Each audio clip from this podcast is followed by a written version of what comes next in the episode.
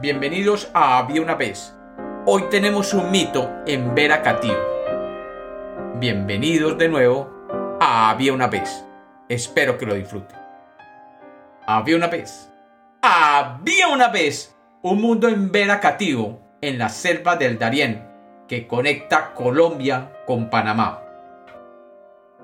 En esta selva había un niño que se decía había nacido no del vientre, sino de la pierna de su madre.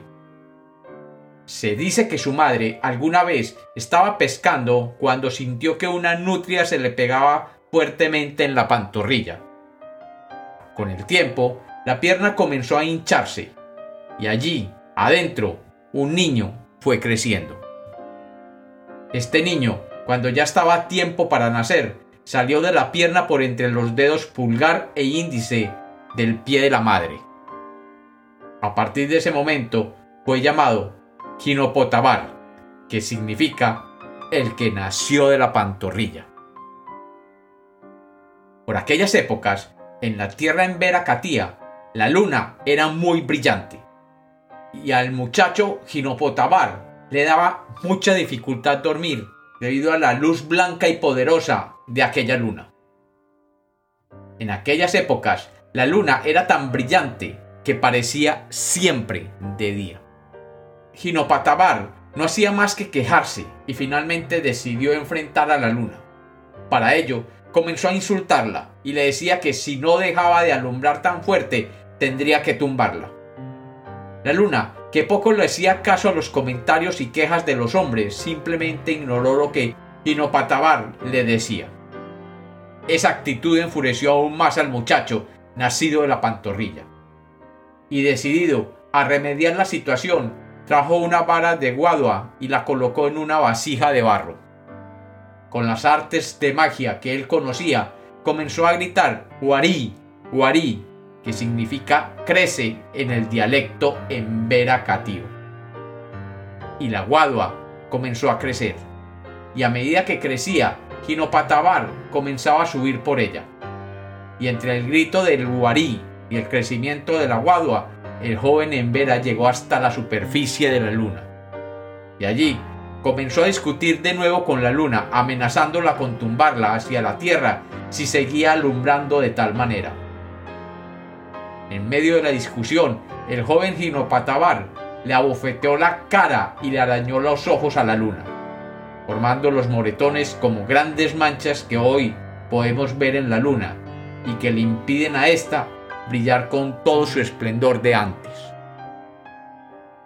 Mientras Ginopatabar atacaba la luna, un pájaro carpintero miró horrorizado cómo la luna se iba hinchando a causa de las bofetadas y decidió tumbar la vara de Guadua que llegaba hasta la luna y por la cual el muchacho había subido. Y comenzó a picotear el bambú hasta que lo partió y lo hizo caer a la tierra donde vivían los emberacatíos. El muchacho, aterrado, se preguntó cómo iría a bajar de tales alturas. Y lo único que se le ocurrió es que podría hacerlo flotando hacia abajo.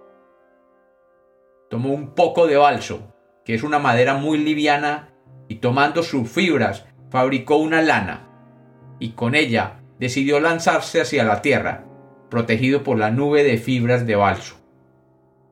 Pero sucedió que mientras caía suavemente, una ráfaga de viento comenzó a subir desde la tierra y comenzó a empujar la nube de lana de balso en el que iba montado Ginopatabar, y de nuevo el muchacho se encontró en la superficie de la luna.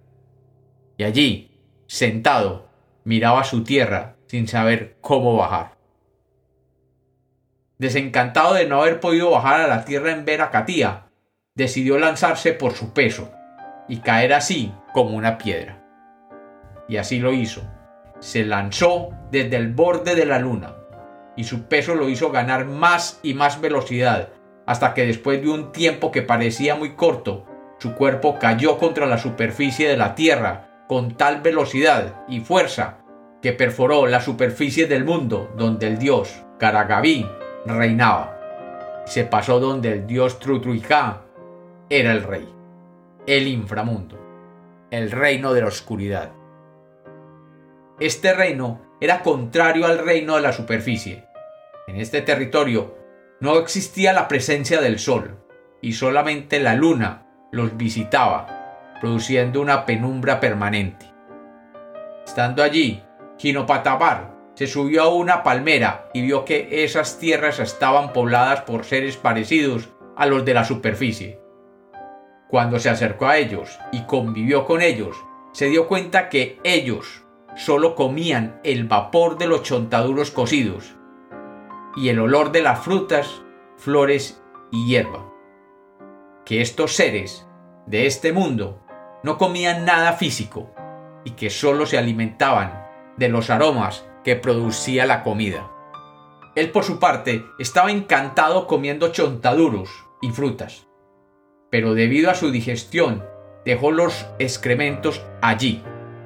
Y los habitantes del inframundo, que nunca habían visto tal cosa de tal olor desagradable, inmediatamente lo apresaron y lo obligaron a retirarse por donde había venido. Y así, el muchacho escapó de aquel mundo subterráneo. Y cuentan los Embera cativos que el muchacho nacido de la pantorrilla de su madre vivió por muchos años, y cuando murió, su cuerpo se convirtió en las avispas venenosas que hoy se encuentran en el bosque entre Panamá y Colombia. Y como los cuentos nacieron para ser contados, este es otro mito de había una vez.